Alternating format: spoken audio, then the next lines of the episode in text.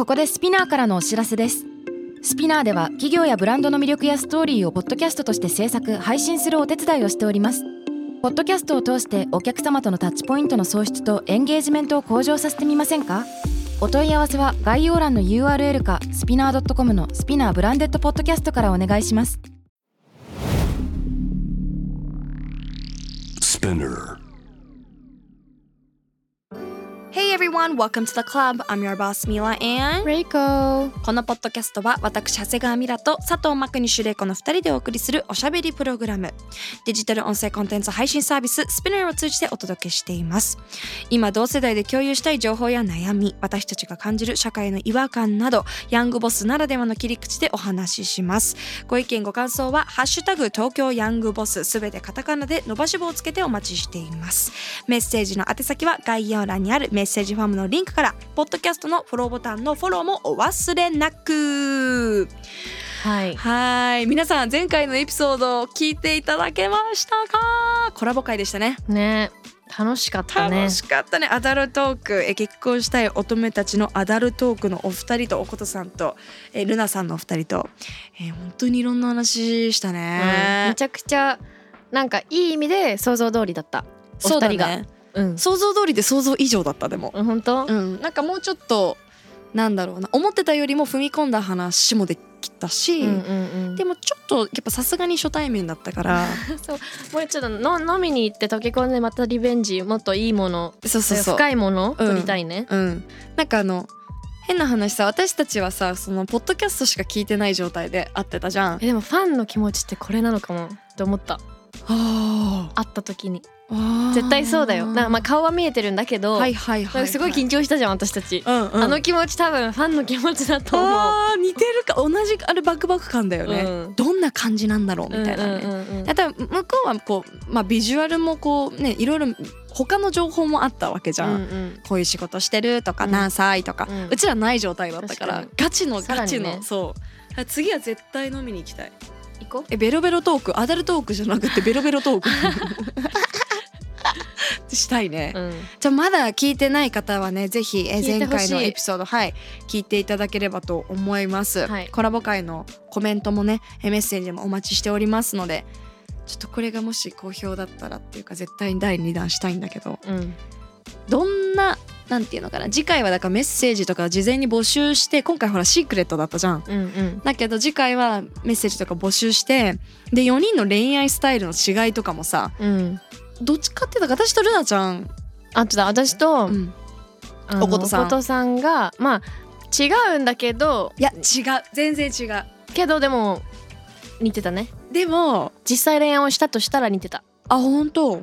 ええ？でも私は違うなと思ったのがあの沼らせてると思ったら自分が沼ってたで好きになってたみたいな話あったじゃん。覚えてる？それは玲子はないなと思ったの聞いた時に。うん。だからあとそのセフレにい対しても、おことさんは結構まあその長い恋愛を経てっていうそこの部分は似てたけど、うんうん。なんかその後のそもそも根本がさ玲子あんまりこうセフレとかさうんうん。なんていうの遠回りあんまりしないタイプじゃない？そうだね。だからそこが全然違うのかなって思った、ちょっと詳しくは見て聞いてほしいです。聞いてください。ぜひお願いいたします。はい。さあ、えー今回も東京ヤングボスたくさんのコメントメッセージいただいておりますので読んでいきたいと思います、はい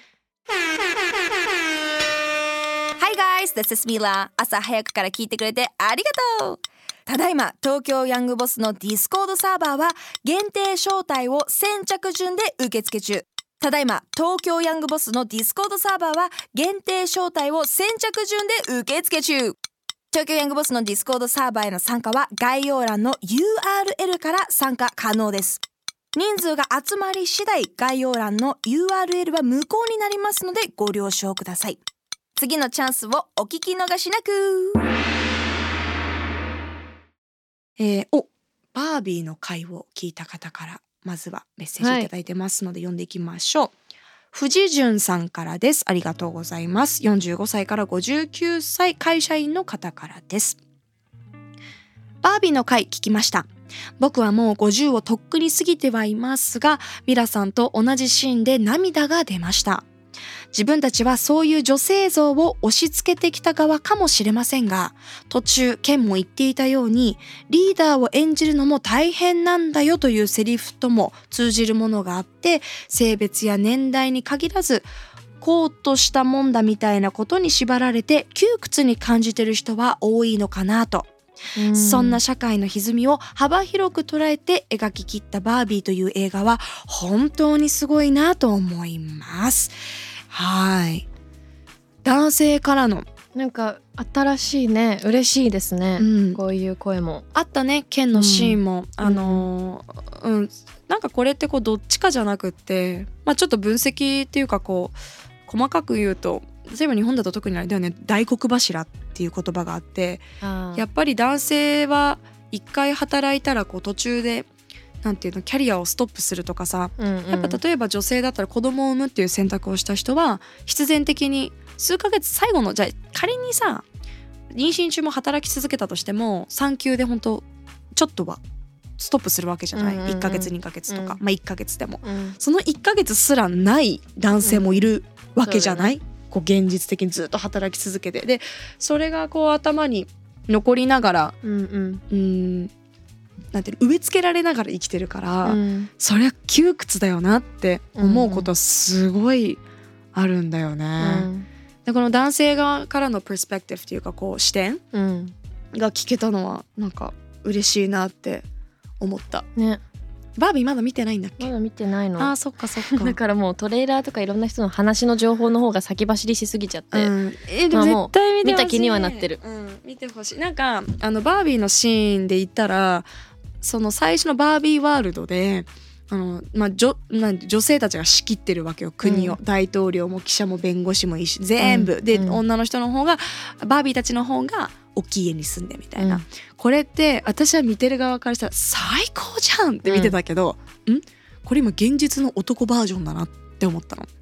うん。現実ではそうだね。まあ、い今ってちょっと、まあ、フェミニズムとかジェンダー平等も進んできた今の今って言ったらあれだけど10年前とかちょっとした5年前のうんまあ世の中って。でも今も現実はそうよまだまだ。でねそれを最高って思っちゃったわけよそのバービーの世界を見てて全部。うん。あーなんか今の社会要はアンチフェミニズムフェミニストの男性方がこうしがむ理由もちょっと分かっちゃったなっていうのはある。怖くない？だって。それを取られちゃったら？うん、だって女子が仕切ってて私は最高って思っちゃったわけじゃん。うんうんだけどちょっと県が例えばさ大統領のってうん。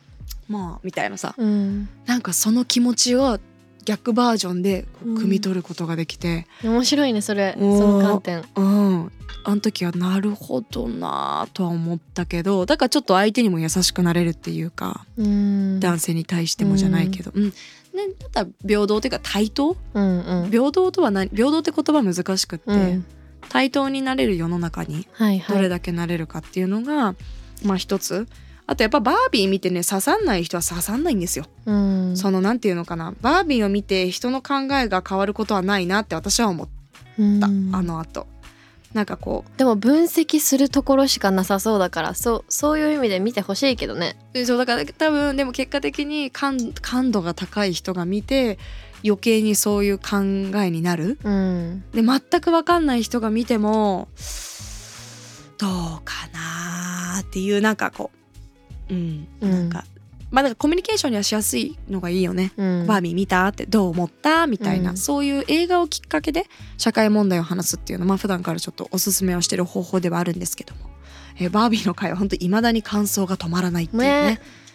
あとはあの私のあのー P ね金玉の話ね、うん、あれはもうね私のって言うとちょっとね語弊を、語弊も生みますね。失礼私のあのエピソード、はい。でもあのもうトークショーの時もすっごい感想もらえたよね。うんうん。あのいや皆さんいう人たちって現実にいるんですってやっぱいるんだなと思った、ね私がレアレアっていうかびっくりしたと思ったけど世の中にはこういうでも彼らもそういう見栄の張り方じゃないと生きていけないのかな、うんうんうん難しい。共存って実はまあ今こう戦争も起きてしまっていたりとかなんかねいろいろある。本当にいろんなあの騒がしい世の中だけどうん。どうやったらこう相手がハッピーに生きれるかっていうのをシンプルに考えたらいい話なんじゃないかなって思うまあお気楽な答えだけど。余裕だよねでもそれは。うん。やっぱり。まあなんかこれ前も話したかもしれないけど。うん、だからマジで騎士だって感じ。お前税増税増税メガネって思ってる。確かに余裕なくなってしこれ以上本当に税金を本当に上げないねって思って。あ増税メガネ入れてください、絶対に。お願いします。さあもう一つ二つメッセージ来てますので読んでいきますね、はい。ちょっと恋愛のお話いただいてるので久しぶりにね恋愛トークしていきましょうか呪術廻戦オタクさんからいただきました。ありがとうございます。18歳から22歳大学生大学院生の方からです。こんにちは。毎週月曜日楽しみに聞かせてもらってます。ありがとうございます。え早速ですが私は5年付き合っている彼女がいます。しかし最近彼女からキュンキュンしたい。体の関係だけでは相手のことを好きにならないからクラブなどでいい雰囲気になったら他の人とやってもいいと言ったり 3P はどう？などと言われてちょっと悲しく思ってます。女性は年月が過ぎると彼氏ではキュンキュンしなくなるのですかまた他の人としたいという感情は彼氏がいても起きるものですか？皆さんと玲子さんの意見聞いてみたいです。やばいね。私まだそこまで陥ったことないからちょっとわからない。どう？え全然ある。え？どういうこと？何が？何がある？え全然この彼女は共感するかも。えどこの部分？全部。キュンキュンしたいとかなんかちょっとわあなんかクラブとか行って楽しくなっちゃってあ遊びたいなって。そでもそれは多分お酒も入ってるし自分が大きくなってるんだと思う、うん。その冷静に今あのシラフの状態で真っ昼間に思うかって言ったら絶対思わないけど多分この状況でちょっとなんかほらチヤホヤされるわけじゃん夜うん。のそういう場ってどんな人でも、うん。なんかそういう気持ちはわかる。気持ちはね聞いた私聞いたこと 3P やってみる？とかも聞いたことあるえそう。まあノリノリだったけどね向こうも。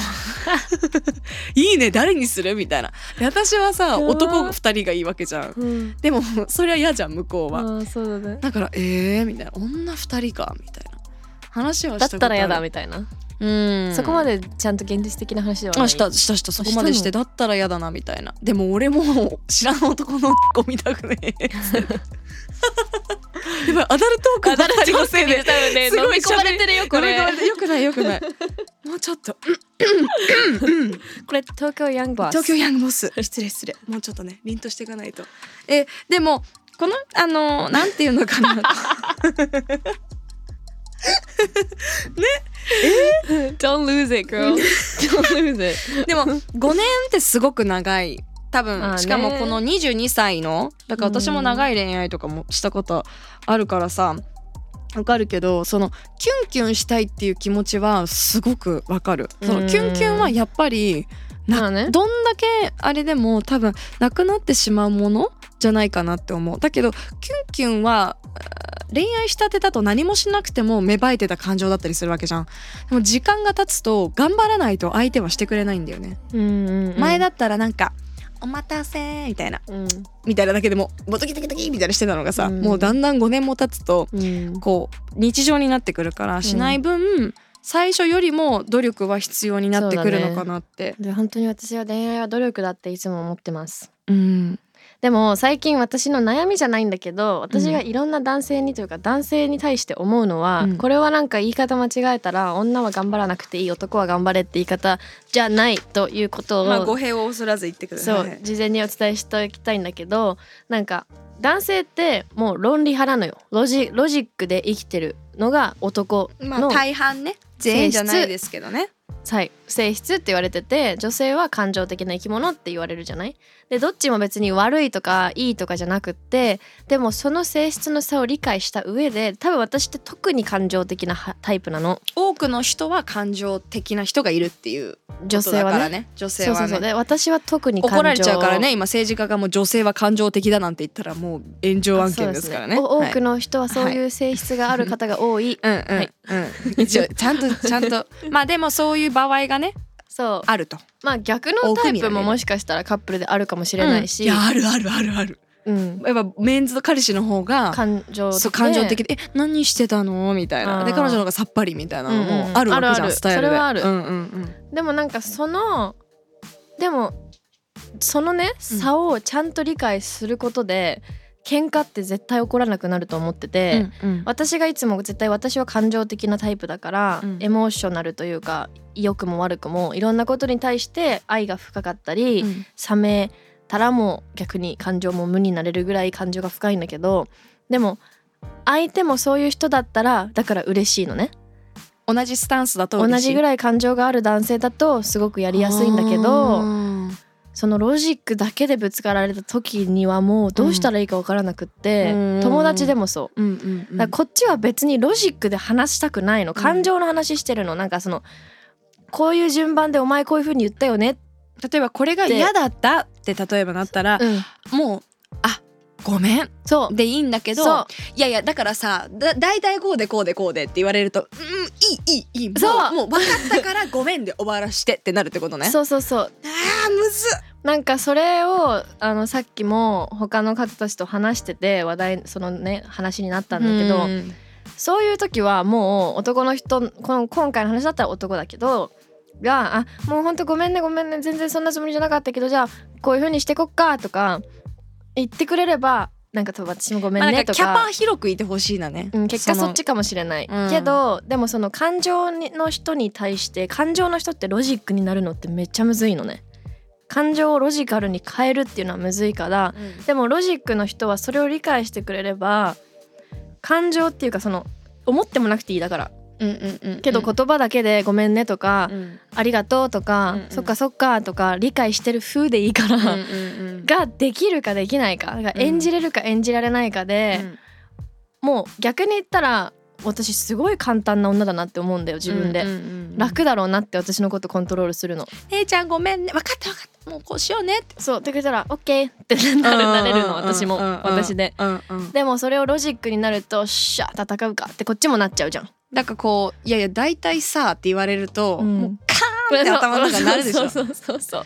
だからね普段ロジカル派だから、うん。恋愛になった時に感情になるのがむずいんじゃない？そう。それはめちゃくちゃわかる、うんうんうんそうだからそっちの気持ちもそういう人の気持ちもわかるの。うん。ただなんか恋愛ってこれ共感できる女の子多いんじゃないかなと思うんだけど恋愛って男と女がまあそのパートナーがさ男と男でも女でも女でも同じじゃん。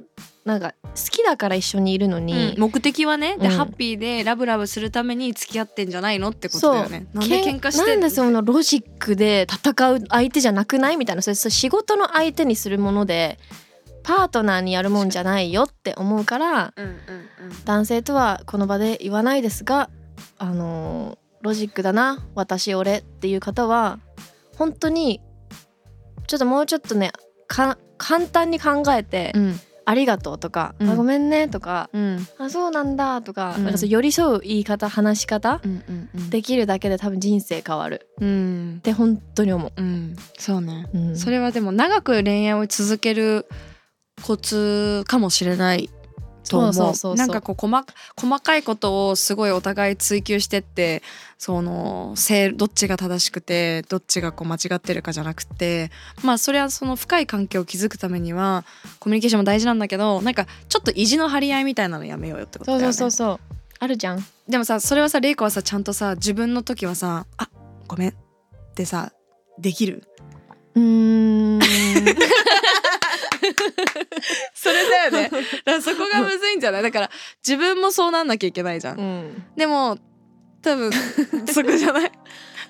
できるように頑張ってる、頑張ろう？そういう話だよね。うん、難しいと思う。やっぱりこう相手にはこう思うけど自分ができてないなってことは恋愛では多くあるね。でも感情でアプローチされたら私ごめんねの感情になれるかも張られたらいいごめんねって自分から言えないかもそうだね。We don't have to fight ってなる。いや。だけど私も結構基本ファイティングスタイルだから それはね良くないなって自分で思うな。うん。なんかあと逆に友達の方が優しくできるのに、うんうんうん。なんかうん。そのパートナーってなった瞬間多分甘えちゃうのかな？そうだと思う。ね。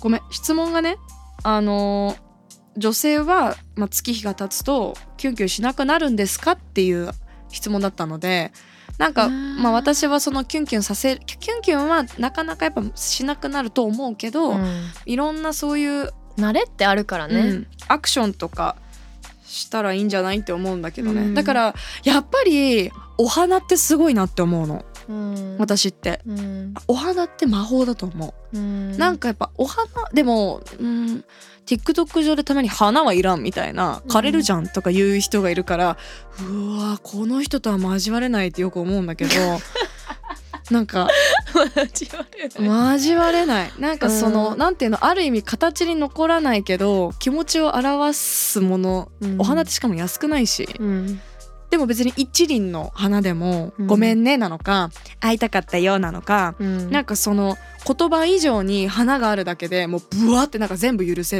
る気がする、うん。本当にごめんねじゃなくてちょっとごめんねなんかギフトとかさ、うんうん。なんかそういうなんだろうな。そそういうポイント稼ぎみたいなのは、うん。恋愛ってやっぱしてかないといけないんじゃん。お互いにね。だから代わりに自分も、まあ、花以外の何かをするようにしてるつもりだけど、うん。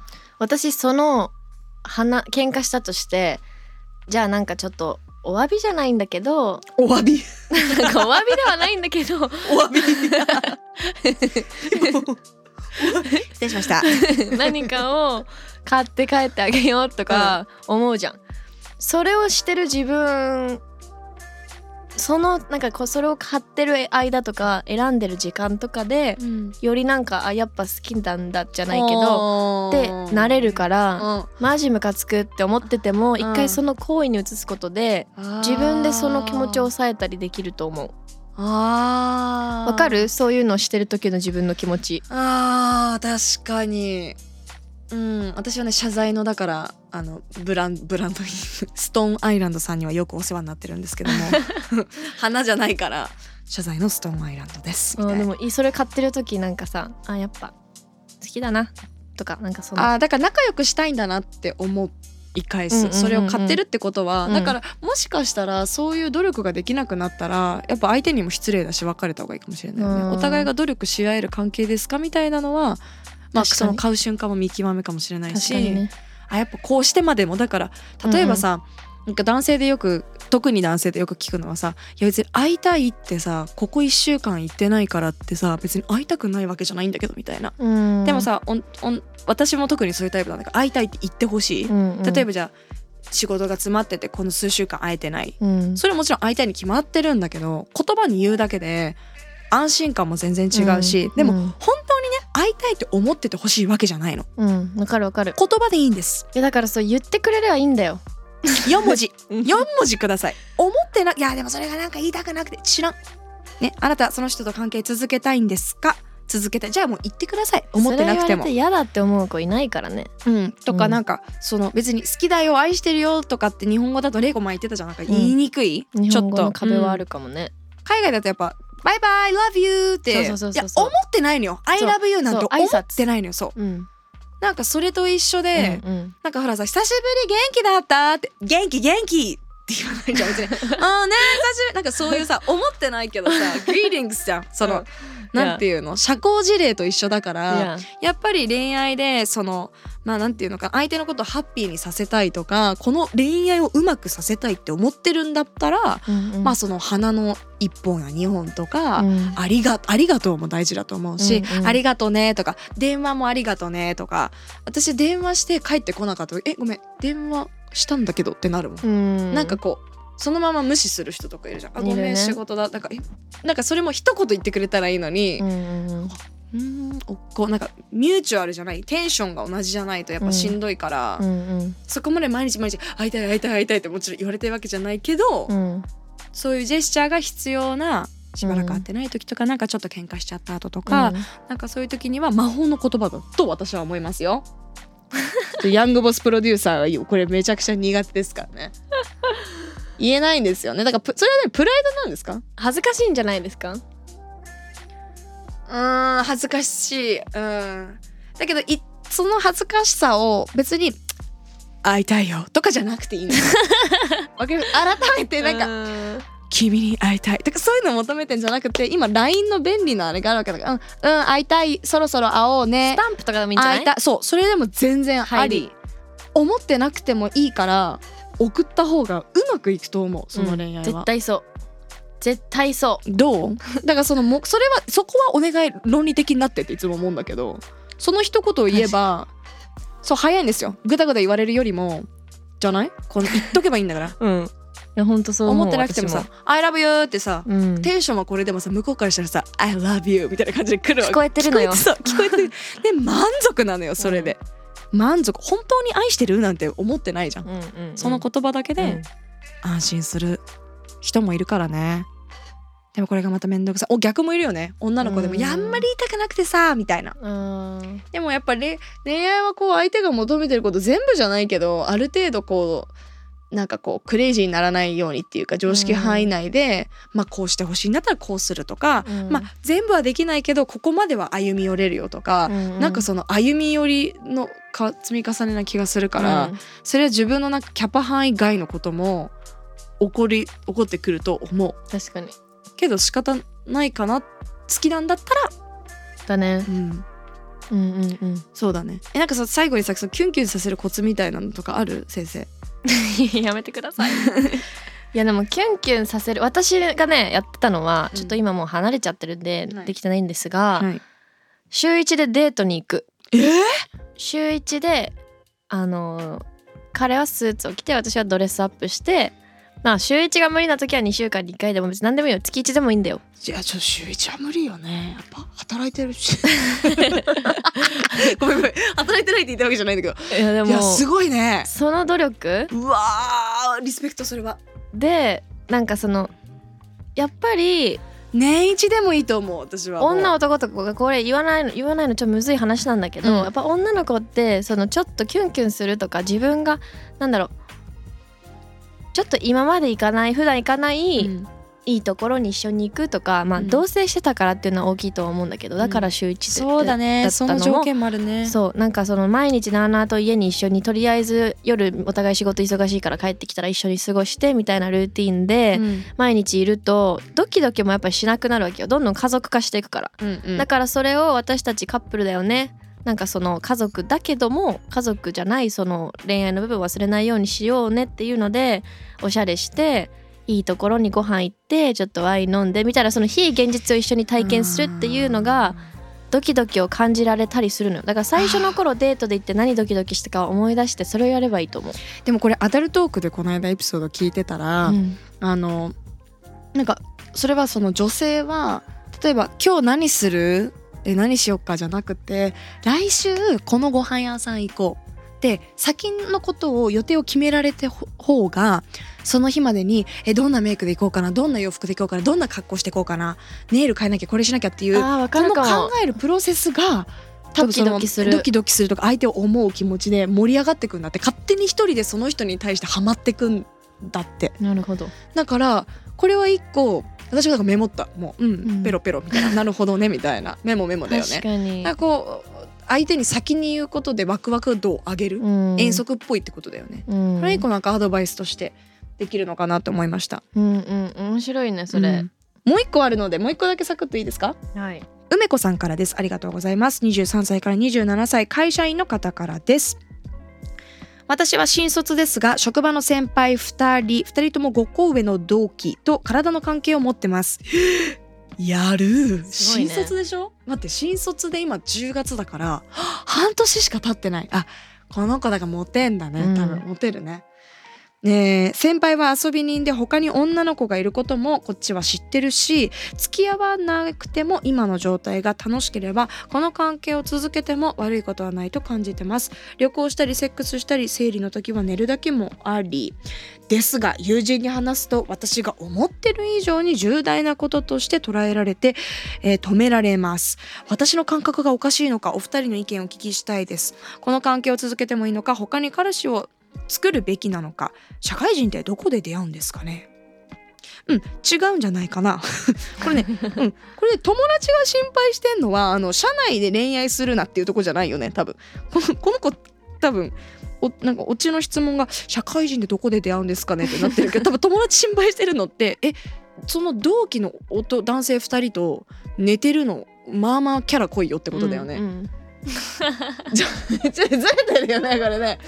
そこだよね。うんってだけじゃない？だから別にその付き合ってなくて、まあ、うん。旅行したりそういうセックスしたりもう全く何も問題ないけど、うん。相手がしかも関係が近い男性同士と両方ともやってるって結構すごいと思う。うん。なんでそれがしたくなっちゃったんだろでも私も友達でいる。うそういうことへそういう感じの子いた楽しくなっちゃうんだと思う。多分。では全然本人悪いことって思ってない。うん。悪いことかどうかっつったら悪い。でも傷つける可能性ない？そ,、れを。ね。人を傷つけるって意味ではやめた方がいいんじゃないっていうのはあるけど、うん。なんかどういう気持ちでそうなってんのかなって今すごい気になって。うん、まあどわかんない。どっちかにしたらって思う。二人じゃなくて、とりあえず。なんでそれ選べないんだろうん。っていうかいや二人いてもいいかもしれない。付き合ってないんだったら、うん。その関係は。うでも社内はちょっと社内で二人はやばく仕ない事にもなんか影響するじゃない？絶対するじゃん。うん、だから一人は社内で一人は社外にすればって思うや やるそうそういうことがしたいんだったらね、うん。その要は少なくともそれはさ男性に相手にリスペクトを持ってなきゃダメじゃない？そこはこうあまりこうつながってない人の方が。会社行くたびに精神ぶっ壊れそうなんだえけど。楽しいんだよゲームだよゲーム多分。恋愛ゲームしてんだよ。すごいね。す玲子全く分かんない。ね、うん。よく気持ち入らないなって思うそういう方。すごいですね。気持ちじゃなく質問なんだっけ？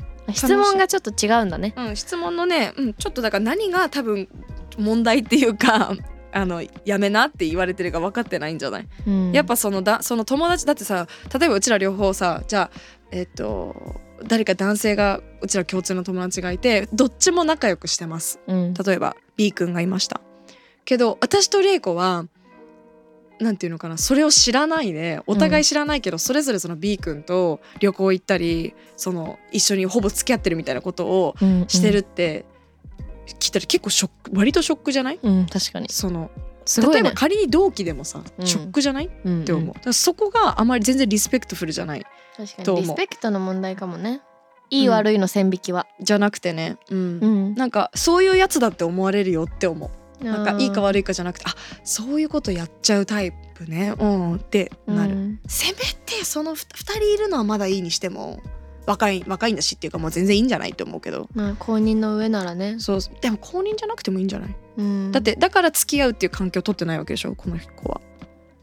うん。だからだけど同じ社内では嫌じゃない、やだ。うん、知ってる人がうん。だ、ダメな気がするそのリスペクトわの境界線で行くなら。そこのメンズはそこつながってほしくないよね。うん。欲しくないしそれはダメだよ。ちょっとルール違反かも。うん。モラル、うんうんうん難しい話だわ。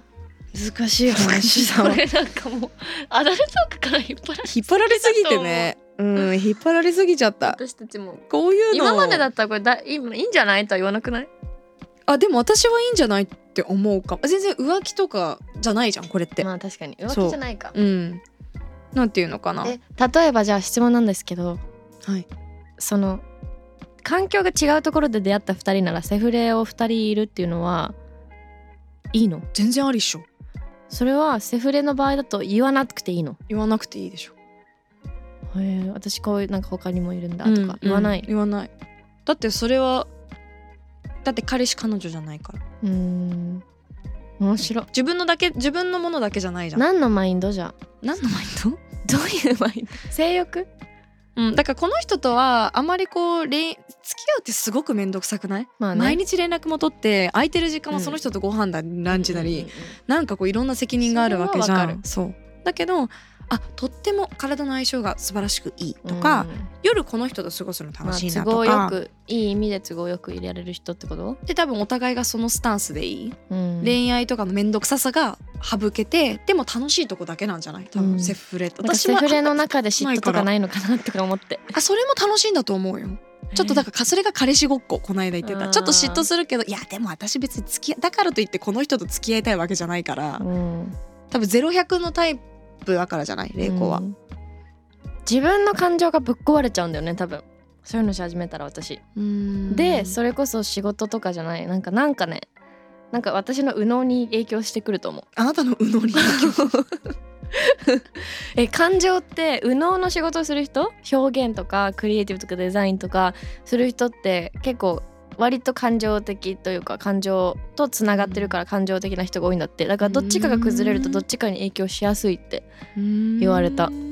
だから私多分あんま感情型じゃないもん。そもそものあれが。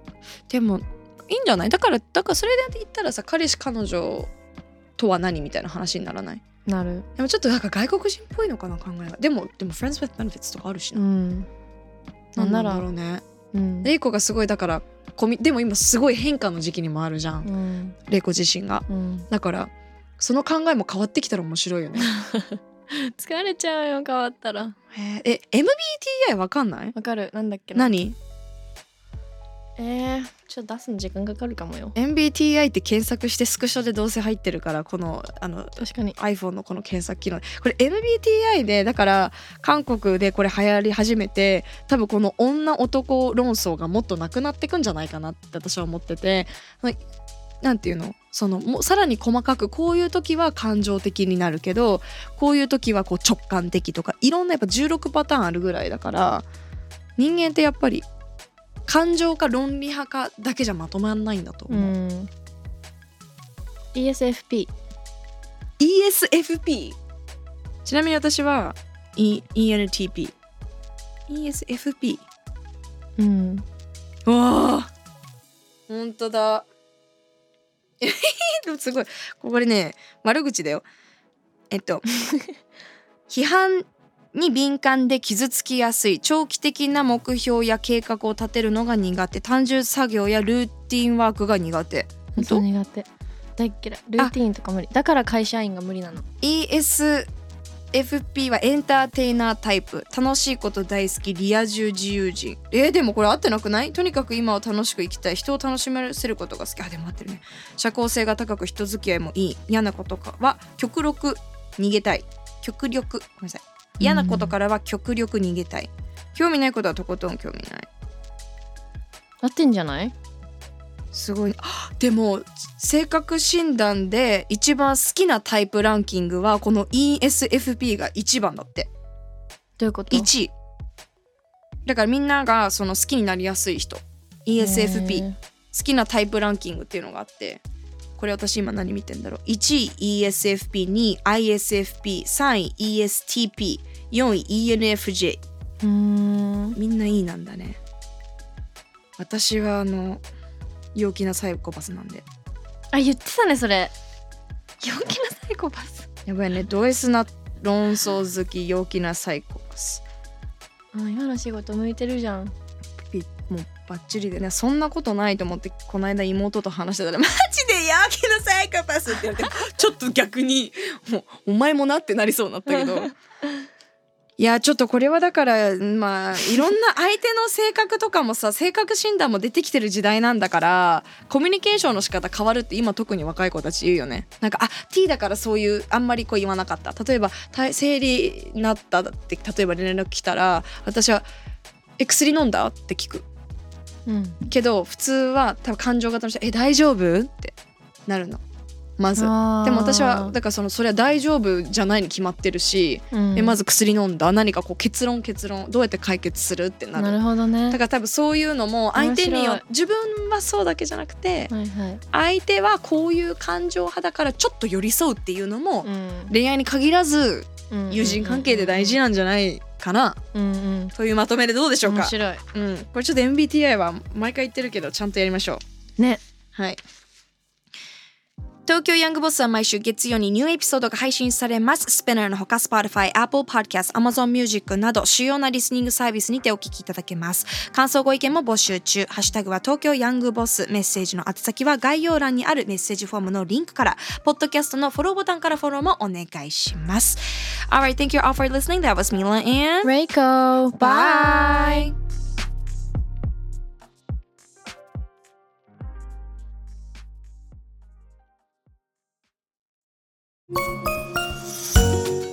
キャリコン編集長通信仕事と人生の話をゆるゆるとパワードバイミモレ。このポッドキャストではミモレ編集長の河原咲子が時には一人で時にはゲストをお招きしキャリアコンサルタントの資格を生かして仕事と人生そして職業キャリアだけじゃないライフキャリアの話を誰にでもわかりやすくゆるゆるとお話します。毎週金曜日に新しいエピソードを配信中です。ぜひ一度聞いてみてください。